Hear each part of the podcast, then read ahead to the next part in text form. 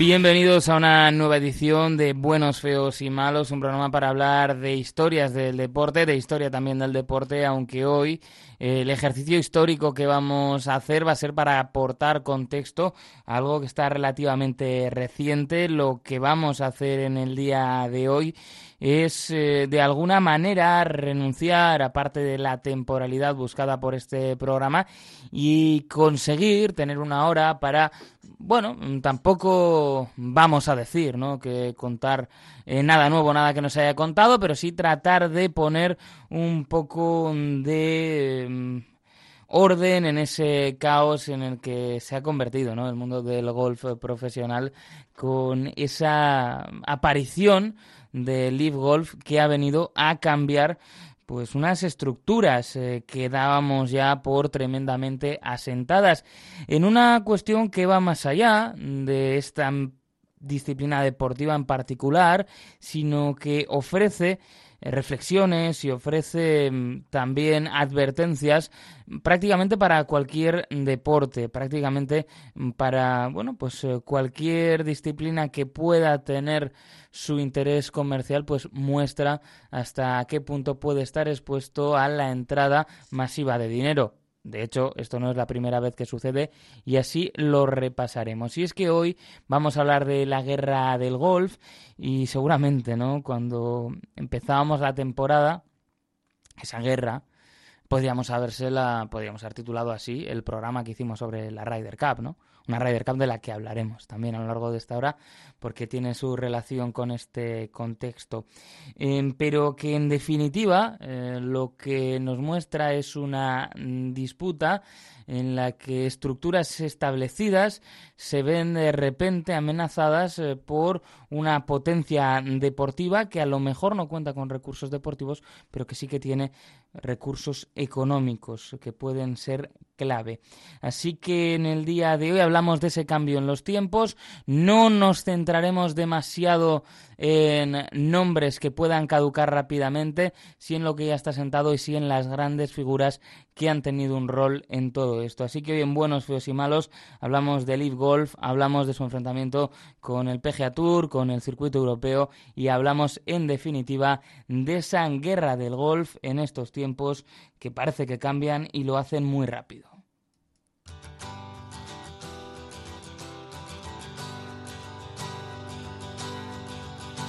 Come gather around people wherever you roam and admit that the waters around you have grown and accept it that soon you'll be drenched to the bone.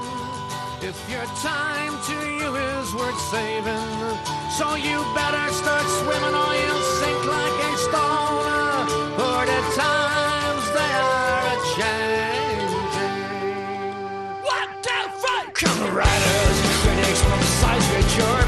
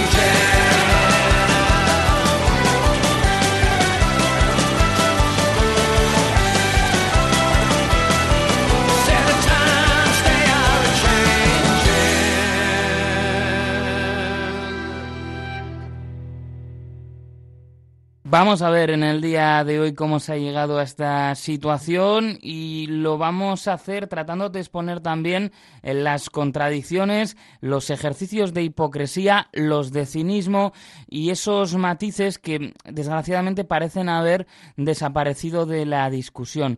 ¿Por qué? Pues porque cuando uno concede un matiz en ese polarizado ecosistema en el que hoy en día se discuten ¿no? muchas eh, cuestiones en nuestra sociedad, como son las redes, que es un espacio para el debate que, bueno, pues eh, tiene sus cosas positivas, pero también las negativas, parece que cuando uno concede un matiz está de alguna manera alimentando, ¿no? Un discurso enfrente, homogeneizado y con una polarización que no estamos acostumbrados a ver en estos términos en el mundo del deporte.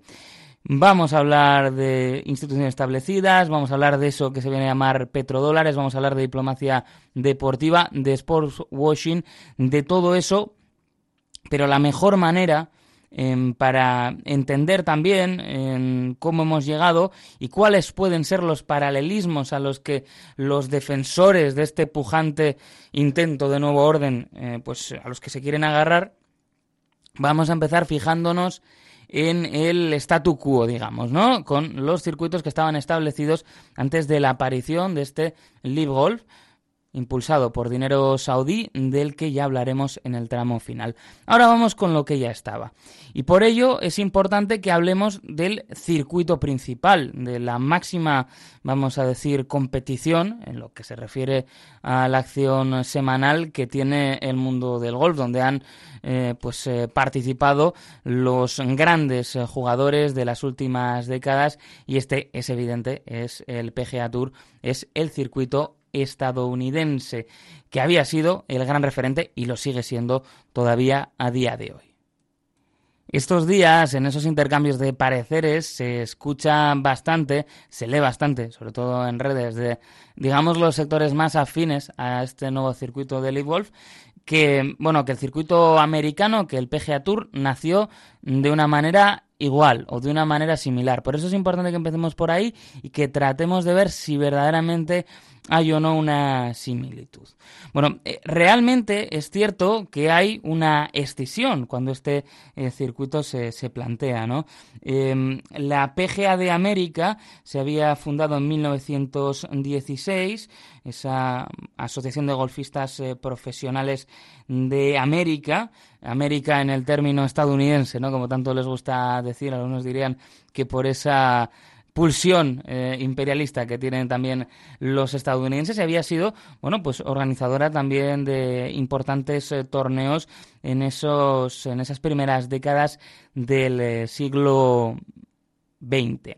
¿Qué sucede? Pues lo que ha sucedido en tantos deportes. los medios son los que acaban jugando un papel muy importante en el ascenso o caída, bien sea de disciplinas en sí mismas o de las ligas y de las organizaciones que las regulan.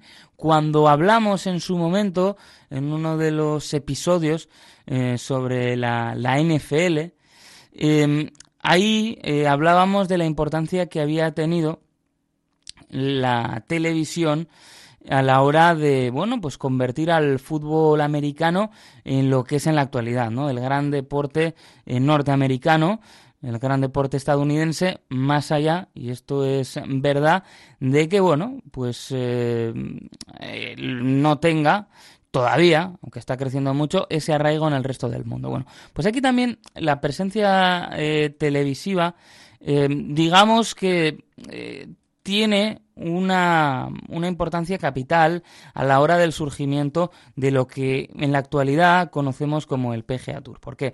Bueno, pues porque eh, llegan los años 60 y es el principal eh, factor disruptor. la televisión y que empieza a generarse dinero a través de los derechos eh, televisivos. Algo que con todo lo que ha cambiado el mundo sigue siendo a día de hoy vital y sigue siendo em, una de las piezas clave para cualquier liga u organización deportiva. Entonces, en los 60 lo que sucede, y es aquí donde algunos quieren trazar un paralelismo, es que eh, los jugadores eh, asociados a esta eh, PGA de América entienden que les corresponde una parte más grande del pastel. Y es cuando empiezan esas fricciones. Esto no es algo que sea exclusivo de este caso, sino que lo hemos visto en muchas ocasiones y de hecho los que sean aficionados a las grandes ligas en Estados Unidos verán que cada vez que hay que firmar un convenio colectivo la parte del pastel que va a los jugadores es una de las claves y es una de las cuestiones por las que en más de una ocasión nos hemos encontrado con eh, cierres patronales, nos hemos encontrado con que las ligas no empiezan cuando tendrían que empezar y que quedan paradas a la espera de que se llegue a un acuerdo porque no hay convenio. ¿Dónde estaba en este caso el punto de fricción? Bueno, pues que evidentemente ambas partes eran conscientes de que estaba entrando bastante más dinero debido a la televisión. Aquí nadie se hacía un poco el, el sueco, ¿no? Decía, esto no es así, sino que eran conscientes de esa realidad y los jugadores lo que querían era jugar por más dinero y por su parte lo que quería la PGA de América era que ese dinero que estaba llegando se emplease para mm, de alguna manera, bueno, pues em, alcanzar todos los niveles del golf en los Estados Unidos y conseguir también, bueno, pues esa promoción del deporte en el país, algo que chocaba con el interés de unos jugadores que creían que eran ellos los que estaban generando, porque eran ellos, ¿no? A los que querían ver los televidentes que se acercaban a la pantalla y consideraban que no estaban recibiendo la parte que a ellos les correspondía de ese dinero que había surgido gracias al interés de la televisión.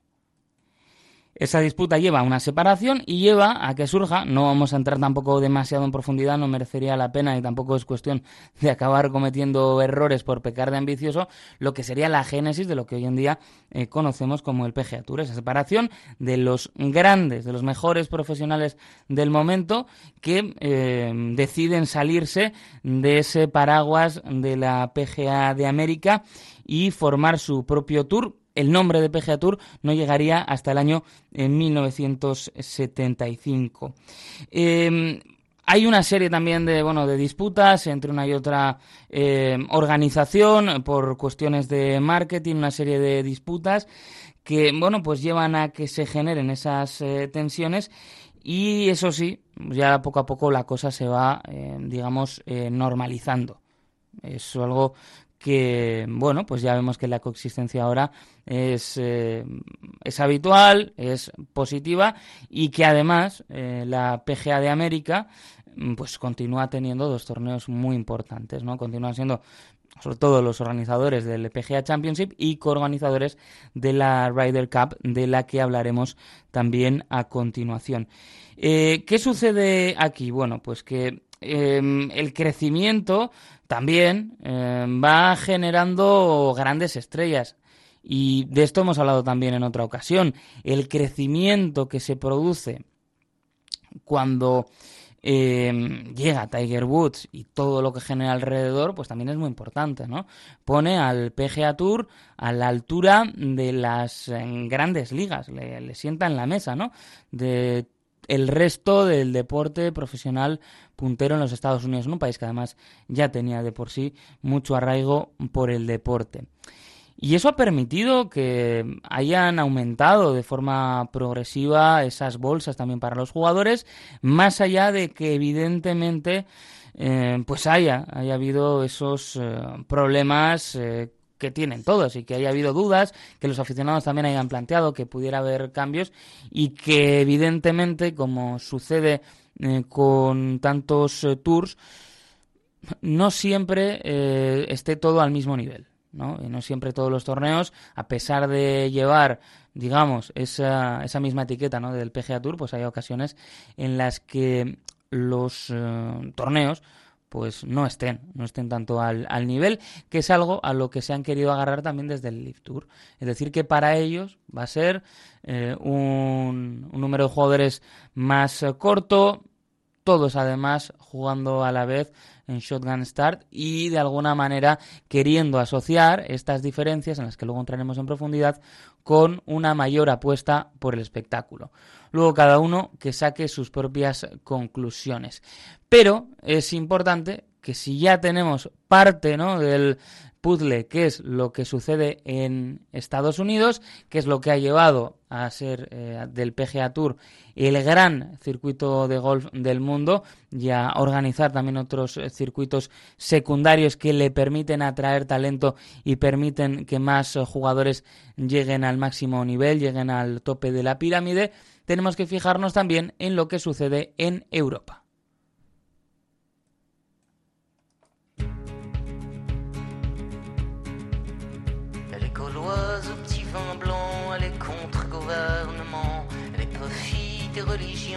Elle est pas putain du pognon, elle est vent du nord ou d'ouest, elle est vent du sud ou de l'est, elle est sans abri à la rue, elle est toujours peine perdue, elle est gitane, elle est profane, elle est con, la gauloise plane, toujours fumeuse de joint, elle dort dans les gares en chemin. Elle est solidaire au combat, elle est Varsovie, Messina. Elle est pas banquière pour un sou, elle est pas botte au garde à vous. Elle est sans abri, sans frontières, elle est contre-totalitaire.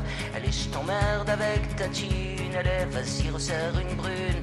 Elle est ma gueule de Elle est tous mes potes au pinceau. Kusturica, Sarajevo, elle est pas loin la Gestapo. Mon européenne, c'est pas la Bruxelles, mon européenne, c'est pas Genève, c'est pas la thune qui marche ou crève, tu sais moi, mon européenne, elle a pas vraiment de frontières, son corps c'est la planète entière, n'en déplaise au peuple bourgeois, tu sais mon européenne à moi, elle est que bon sur l'épaule, elle est tatouage de la tôle, elle est accordéon sanglot, est accorde-moi un tango, elle est destin des origines, elle est racine gréco latine, elle est contre l'union bancaire, elle est mais révolutionnaire, elle est pote à Mimi Pinson, elle est Roumanie sans pognon, elle est guillotine pour les rois, elle est plutôt comme toi et moi, elle est pas médiatique je crois, elle est pas politique bourgeois, elle est paysanne au combat, elle est partisane quand elle boit, elle est ouvrière licenciée, c'est pas la fille du congrès, les pontonéons, métro, est plutôt manu crado, est nordique, nord africaine. Elle est un peu baltique aussi, Elle a des désert de statues grecques, Elle a des Italies, qu'on dirait Paris à Venise, qu'on dirait Namur aux marquises. Qui pend la terre comme un pinceau, vous dit mon frère. Mon européenne, c'est pas Bruxelles, mon européenne, c'est pas Genève, c'est pas la thune, tu marches ou crèves, tu sais moi mon européenne. Elle est pas Merkel ou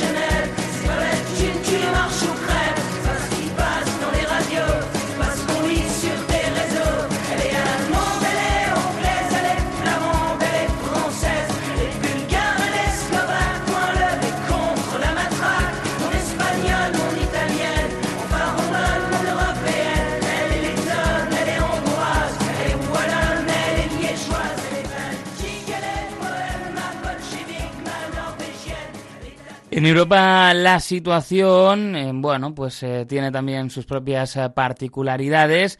Evidentemente la cuna, ¿no? Del deporte, pero viéndose en muchos casos por es, superado por esa capacidad que tenía de atracción de recursos económicos el circuito estadounidense con el que, sobre todo en los últimos años, ya había establecido una relación bastante fluida y lo que se vendría a llamar, ahora vamos con ello, una alianza estratégica. El Tour se forma en el caso de Europa, el circuito europeo en el año 1972, incluía los principales eh, torneos del continente y eh, bueno, pues eh, ese crecimiento lleva a que ya, y esto es importante, em, a final de la década de los 80, concretamente en el año 89, eh, van a jugar, por ejemplo, el Dubai Desert Classic, ¿no? Van a jugar a Dubai, a los Emiratos Árabes Unidos. Hay otra serie también de torneos en, en Asia, pero esto es importante porque, claro, a veces, ¿no? Pues al ponerse eh, a veces se percibe como exquisitos, se generan esos matices de los que hablábamos antes que sirven para em, atacar eh, desde una u otra posición. Y apuntaba antes, ¿no? Pues esa relación eh, de un circuito europeo que sí que es cierto que en lo referente a las grandes figuras, pues estaba un peldaño, vamos a decir, por debajo del circuito estadounidense, pero que también eh, con las eh, posibilidades que había para eh, mantener, bueno, para lograr la tarjeta, con los torneos que eran cosancionados, pues ha habido grandes estrellas que han tenido la tarjeta del circuito europeo a pesar de que no jugasen tantísimos torneos de este circuito. Y decía antes esa relación eh, estratégica porque en el año 2020 decidieron la, eh, el PGA Tour y el circuito europeo sellar esa alianza estratégica eh, que venía también, bueno, pues con entrada de dinero del PGA Tour estadounidense en European Tour Productions, que se encarga de, producir todo ese contenido relacionado con el circuito, y después la aparición de circuitos eh, cosancionados entre uno y otro circuito, algo que es muy atractivo también eh, para los jugadores a la hora de la obtención de las eh, tarjetas. Hablábamos antes de matices, hablábamos antes de, de dónde viene el dinero de, unos y de otros. En la actualidad, el circuito europeo eh, tiene el nombre de DP World Tour. En este caso es una empresa de los Emiratos Árabes, de Dubái concretamente, que se dedica Em, a la inversión en, en, puertos. Era una empresa que surgió de la autoridad portuaria de Dubái. Y esto, pues lógicamente, también eh, es unido a algunos acuerdos de patrocinio y algunos acuerdos de entrada de dinero saudí en el PGA, pues han generado que desde las filas del Leaf Golf, al que llegaremos enseguida, se hayan hecho estas críticas diciendo que, bueno, lo único que quieren eh, proteger es eh, su posición. Yo, una vez más, como en tantos otros aspectos, y como hemos visto también en aspectos relacionados con la política, eh, por ejemplo, en los Estados Unidos, eh, a veces cuando se enfrenta hipocresía y cinismo, evidentemente ninguna de las dos cosas es buena. no deberían ser los comportamientos que debieran guiar nuestro comportamiento. Pero es cierto que la hipocresía al menos nos marca unos límites. Eh, con el cinismo, cuando uno cae en ello, pues ya todo vale y eso es más eh, complicado. Y vamos a ir con una tercera pata, eh, además de la Ryder, que juega aquí un papel importante en, lo referente a, su importancia ¿no? para, para el golf como el, de, el evento que vende el golf a tantísima y tanta gente. El propio John Ram lo explicaba. Em, su familia empezó por la Ryder y mucha gente empezó um, por la Ryder, ¿no? Pero en este ecosistema em, parece que va a tener un... Su problema va a ser más las prohibiciones derivadas de estos circuitos, que son los que tienen pues la capacidad, ¿no? y donde se van otorgando también esos puntos para la eh, clasificación,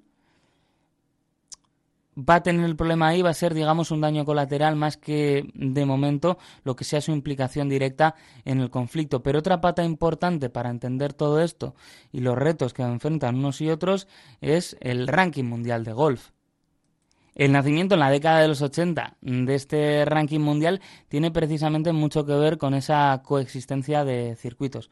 Eh, ¿Por qué decimos esto? Pues porque eh, desde el Royal Ancien se dan cuenta en los años 80 que el sistema que estaban utilizando basado en los puntos en los circuitos eh, y que tenían eh, para otorgar las invitaciones para el Open Champions y para el Open británico estaban quedando un poco obsoletas. ¿Por qué? Bueno, pues porque había cada vez más profesionales de alto nivel que repartían su tiempo entre uno y otro circuito, con lo cual eh, si se iban a la clasificación de cada circuito ahí podían encontrarse con que no les daba una visión eh, correcta, ¿no? Una visión certera de la situación. Por eso es bueno, pues cuando surge la idea de establecer una serie de criterios y establecer una serie de puntos que den lugar a ese ranking mundial. No vamos a entrar en matemáticas, pero una serie de cosas que hay que tener en cuenta. Eh, en la actualidad hay 23 eh, circuitos que se tienen en cuenta a la hora, a la hora de elaborar estos, estos rankings. Evidentemente, su peso es diferente. Y el peso de cada torneo es eh, diferente y hay una serie de criterios, incluido también el nivel de los jugadores que estén eh, ¿no? pues esa semana jugando. Bueno, sin matemáticas, porque lo haría mal, no es por otra cosa. Claro, a partir de aquí, ya decíamos, hasta 23 circuitos son los que se tienen en cuenta. Pero no es tan sencillo. Eh, a la hora de que um, se le asignen unas puntuaciones a un circuito, este tiene que estar ya en funcionamiento y no es tan sencillo como de la noche a la mañana surge algo nuevo, como es Live Golf ahora mismo, y se le otorgan puntos. No, eso no es así. Y aparte, en el caso particular de Live Golf que vamos a ver a continuación, se presentan una serie de características que hacen complicado que podamos encontrarnos ante una equiparación a nivel de puntos con respecto a los dos principales circuitos de la actualidad, como son el PGA Tour y el circuito europeo.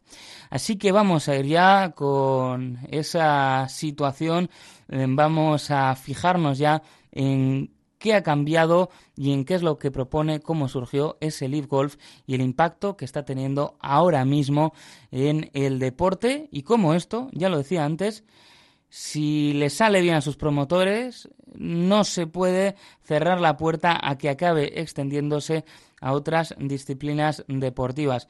No me gusta tirar del refranero, pero ya saben que cuando eh, las barbas de tu vecino veas pelar, pues ya te recomiendan que pongas las tuyas a remojar.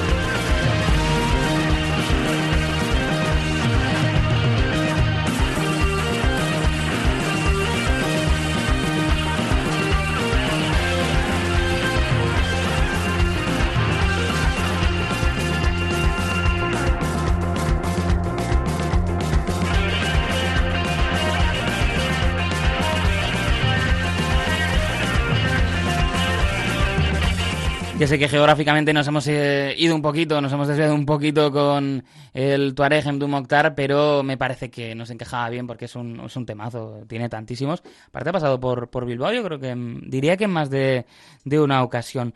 Vamos al contexto. Entonces vamos a entender cómo es posible que eh, con estas organizaciones tan establecidas, sobre todo con el, eh, circuito estadounidense, con el PGA Tour liderando ¿no? la pirámide en la cúspide y bueno, pues un circuito europeo también con gran calidad en cuanto al juego, ¿cómo llegamos a esta situación? Bueno, hay que entender primero el contexto global y el contexto de inversión en deporte de países que tradicionalmente no han sido potencias deportivas, pero sí que cuentan con gran cantidad de recursos económicos.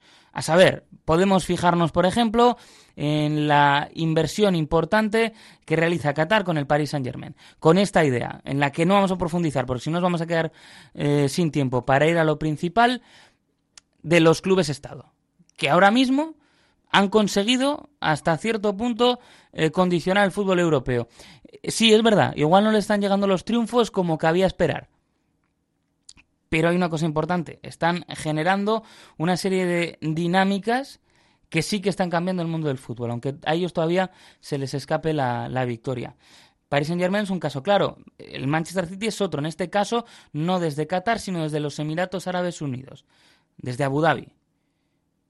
Una inversión enorme y además con un modelo que empieza a calar también, que es el de esa, eh, esa gran empresa futbolística y en el caso del City con, eh, no sé si delegaciones o franquicias, pero sí con otros clubes en propiedad distribuidos por todo el mundo. Eso cambia la industria también. Y lo hace a través del dinero emiratí. Un dinero emiratí que también entra en el ciclismo. Si son aficionados a, este, a ese bellísimo deporte, pues ya ven que Emiratos tiene un equipo. Y tiene un equipo que además no es cualquiera. Es el equipo, entre otros, de Tadej Pogachar. Es decir, ponen mucho dinero para el deporte. A partir de ahí, hay quien considera que es un ejercicio de diplomacia deportiva, de querer mejorar la imagen exterior a través del deporte. Pero claro, esto tiene un componente positivo si hablamos de diplomacia. Hay quien considera que lo que se está haciendo es un blanqueamiento, un ejercicio de sports washing, de ocultar esa serie de problemas con los derechos humanos sirviéndose del deporte. Personalmente creo que esto es difícil de, defender hasta cierto punto, porque en muchas ocasiones lo que se consigue es que esas eh, historiales negativos sobre derechos humanos lleguen a un perfil, el del aficionado deportivo, que de otra manera nunca se hubiera enterado de cuáles son las problemáticas de esos países. Pero es cierto que al final esa presencia, bueno, pues acaba generando, no diría si un lavado, pero sí una cierta anestesia. Y también vemos, y esto es un factor a tener en cuenta, cómo mm, se busca invertir en la industria del deporte que creen que puede incluso, algunos, resultar lucrativa. Esto con las cifras en las que nos manejamos parece difícil, que puede llegar a ser lucrativa con los contratos que se manejan. Pero ese es el contexto global en cuanto a inversión en el deporte eh, en, en, el que nos encontramos para entender el nacimiento del IF.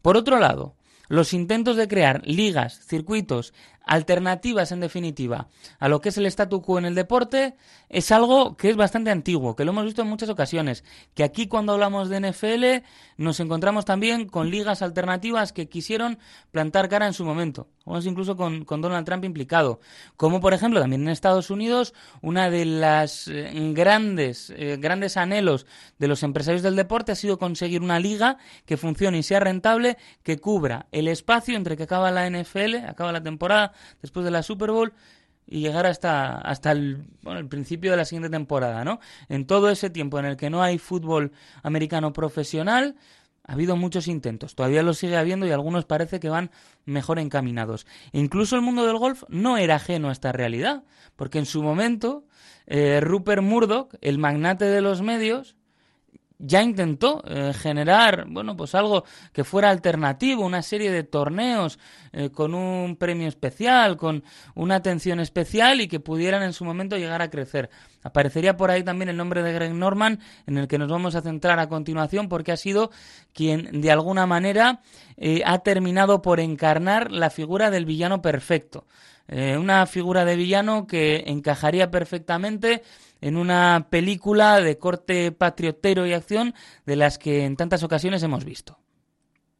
En todo este contexto eh, surge la idea también, bueno, de que eh, aparezca un circuito alternativo un circuito en el que esté la élite, entre la élite. Pues la élite son todos, no hay más que, no hay más que verles, pero claro, eh, como pasa siempre en el deporte profesional, todos los que han llegado ahí son muy buenos, pero luego una vez llegas ahí hay estratos y hay niveles como en todos los aspectos en, en la vida. Y ahí, por ejemplo, eh, en los últimos años, eh, en, 2019 había aparecido el proyecto de Premier Golf League, una, bueno, pues una, una Premier League que quería ir adelante. En este caso, el dinero procedía del Reino Unido, de empresas, de, gente con, dinero, de los Estados Unidos también, y como han apuntado, y de hecho el proyecto sigue adelante, su objetivo siempre había sido desarrollar algo especial con la PGA pero no era una idea de ruptura general. Pero sí que eh, en ese clima en el que se habla de que algo nuevo podía surgir, y, hay también eh, pues eh, reuniones ¿no? con, con, los saudíes, y finalmente lo que deciden los saudíes, cuando digo los saudíes me refiero al Fondo Soberano de Arabia Saudí, es crear una nueva organización y lanzar eh, su propia eh, su propio circuito algo que desde el principio y todavía se sigue viendo en titulares a pesar de que el ya es una realidad y que es mucho más eh, tangible que la Superliga bueno pues lo que se ha hablado muchas veces de la Superliga del golf no es lo que se ha dicho. Y así se lanzó oficialmente Live Golf en el mes de octubre de 2021 y aparecía ahí pues esa figura que decíamos que ha terminado encarnando la figura del villano perfecto, que es Greg Norman, que es el CEO y que ha sido el hombre que se ha puesto, eh, digamos, delante a recibir los palos. El que antaño fuera uno de los grandes campeones de su generación y ahora está siendo acusado por muchos, luego cada uno le acabará esto que saque su conclusión, de estar destrozando el golf profesional. La sensación era eh, que la cosa iba a costar más salir adelante, pero con Norman eh, como referencia, es cuando empiezan a aparecer rumores de, jugadores. Y empiezan a aparecer también, bueno, pues eh, posibilidades para eh, de qué manera articular lo que han terminado, en este caso, tomando forma en su primera temporada en 2022 en el Live Golf Invitational Series, una serie de ocho torneos en las que, sobre todo, la, la, principal diferencia o el principal incentivo, porque claro que hay diferencias y claro que hay cosas que se hacen distinto y que a algunos gustarán más o gustarán menos, pero el principal reclamo para los jugadores es el dinero. Y son unas cantidades enormes. Y no solo es que hablamos de cantidades enormes, sino que básicamente lo que se garantiza a los jugadores es un dinero fijo, es algo que no habían tenido hasta entonces la lógica de los circuitos era que si tú jugabas, en función de cuánto jugases y cómo jugases, cómo rindieses, ibas a recibir más o menos dinero. Aquí de lo que hablamos es que los jugadores reciben de entrada una cantidad de dinero muy alta y que es fija, es simplemente por participar. Y esto, claro, eh, cambia muchísimo eh, la situación. Y por otro lado, más allá de ese dinero fijo que reciben a la hora de aceptar jugar en Live Golf, hablamos de unas bolsas tremendas. Hablamos de bolsas que se van muy por encima de lo que puede ganar eh, pues el, el ganador de un mayor. Y esto cambia por completo el equilibrio de poderes de un deporte. Y yo creo que si esto es exitoso, no deberíamos dar por seguro que Arabia Saudí o algún otro país con muchos recursos económicos pudiera intentar algo similar con otras disciplinas deportivas. Aquí se dan un par de, bueno, eh, acusaciones que son interesantes. Eh, por un lado, eh, y esto se lee bastante, hay quien los acusan a Ali por los perfiles que ha sido capaces de atraer, aunque esto sería una estupidez tacharlo de eso porque vemos que cada día hay rumores y realidades de jugadores más importantes que deciden irse allí. Pero se decía que era la WWE del golf. Esto es curioso porque los saudíes también, en el momento en el que deciden dar un paso adelante, ellos se habían quedado bastante atrás en lo referente a la utilización del deporte, siendo la potencia regional, estaban siendo superados por países de su entorno, unas cosas que hacen es darle una morterada de dinero a la WWE, al señor McMahon, que es un tipo eh, seguramente cuyo código ético tampoco eh, se desvía demasiado ¿no? de lo que estamos viendo, y es por eso, y es una de las primeras apuestas que hacen, ¿no? Es, esta, esta curiosidad. Pero luego es cierto que, en, sobre todo en el primer momento, en la búsqueda del impacto, han apostado en ocasiones por jugadores que ya han dado lo mejor de sí. Uno de los casos claros es de Phil Mickelson. Mickelson es una figura clave para entender el golf mundial, es verdad, en, en las últimas décadas pero está lejos ya de ser lo que fue. Un jugador de los que generaba afición.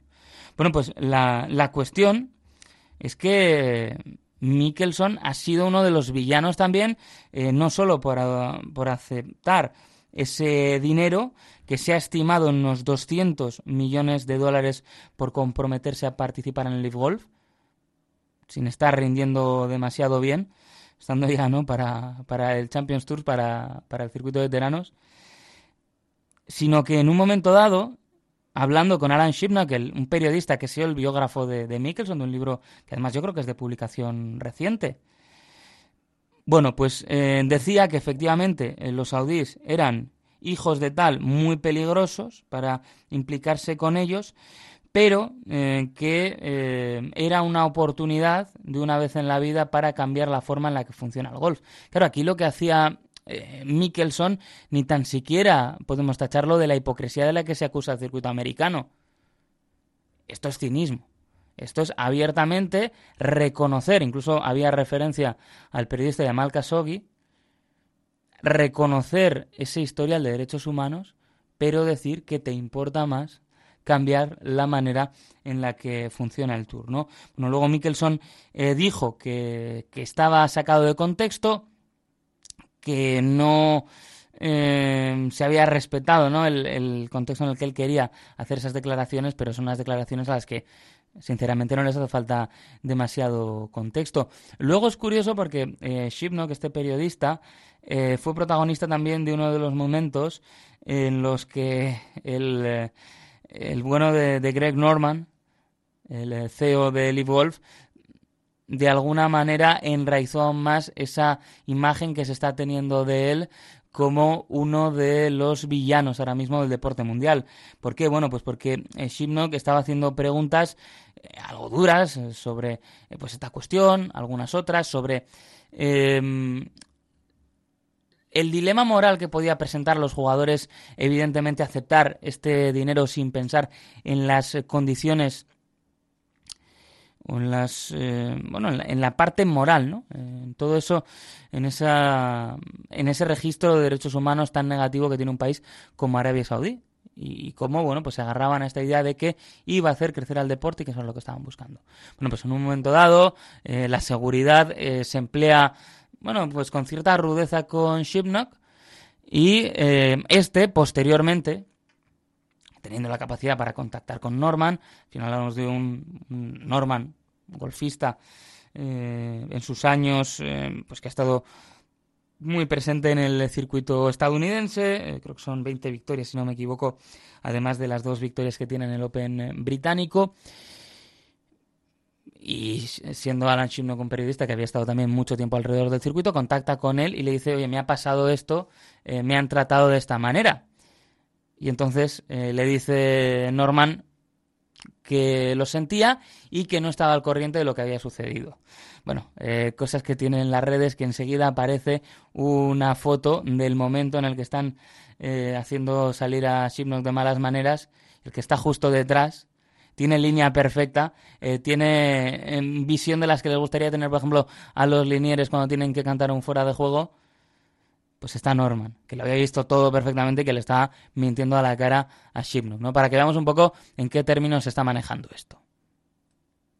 Más allá de todo esto y más allá del dinero, ¿qué es lo que aporta de diferencia?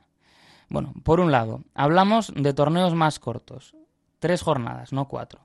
Se juega a 54 hoyos, de ahí lo del IF, 54 en números romanos. Hay un componente también de juego por equipos, que es algo que quieren subrayar bastante, aunque sinceramente lo que se traslada a la acción del espectador en los torneos que hemos visto hasta ahora queda bastante deslucido.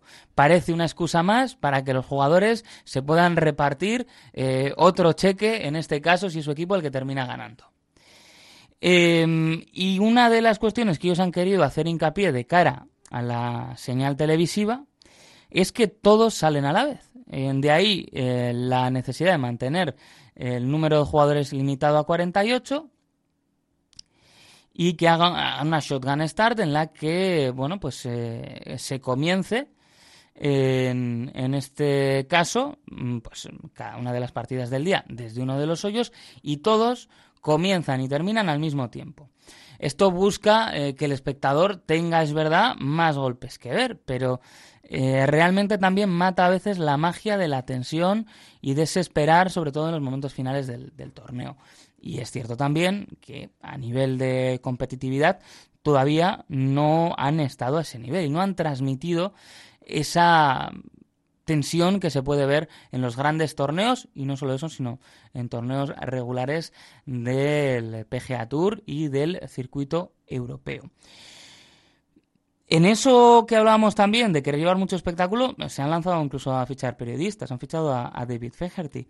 Y esa línea de incorporaciones en las que iban, no se entienda mal, a por jugadores que ya habían sido estrellas, no quiero decir viejas glorias, porque creo que hablar de gente como Mickelson en esos términos es un poco ofensivo, pero sí jugadores que han dado ya sus mejores torneos, ya poco a poco han empezado a llegar otros perfiles, como el de, de como el de Dustin Johnson, que Johnson ha tomado una decisión em, impopular a nivel deportivo, pero si algún día le pesa, que yo creo que DJ no es de esos, a los que les pesan este tipo de decisiones, y que está bastante contento ganando más dinero y jugando menos, que es una de las claves, próximos años aumentarán los torneos, pero este año de momento son, son ocho, eh, le puede preguntar a, su suegro, ¿eh?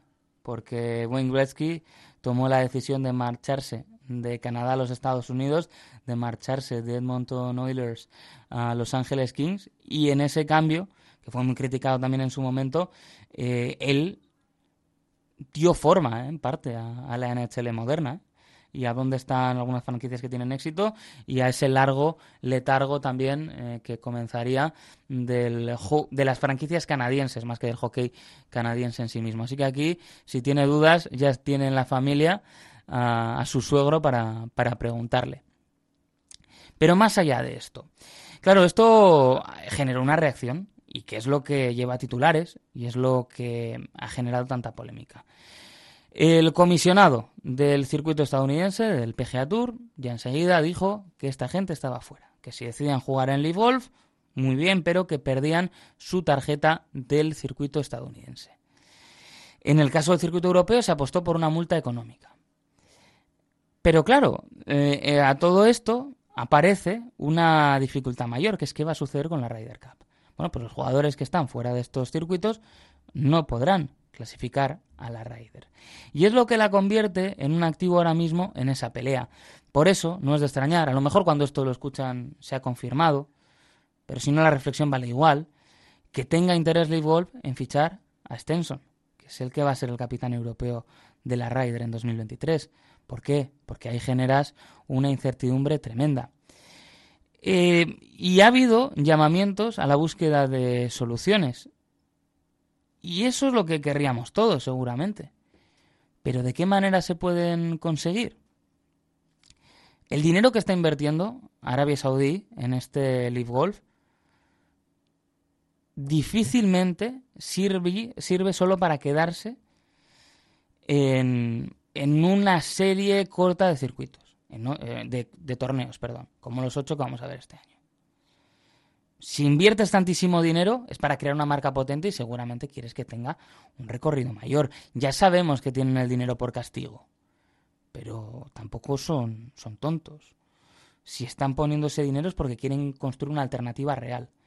Y con una alternativa real las coexistencias evidentemente son más complicadas. Por otro lado, la posición del circuito europeo y del PGA Tour. El PGA Tour, el circuito estadounidense, lucha por ser el circuito número uno. Y nunca había tenido una amenaza tan clara de alguien que tenga los recursos para hacerle frente. Unos recursos que prácticamente eh, son ilimitados. Eso lo tiene muy poca gente en el deporte. En cuanto al circuito europeo, en escenarios de convivencia es pasar a ocupar eh, el tercer puesto en el escalafón, es eh, pasar a perder eh, pues seguramente gran parte de la identidad que tú has logrado en un deporte que al final no deja de haber nacido en tu territorio.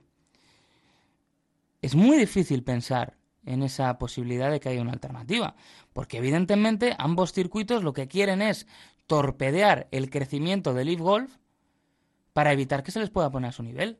Y esta es una decisión que empresarialmente tiene sentido.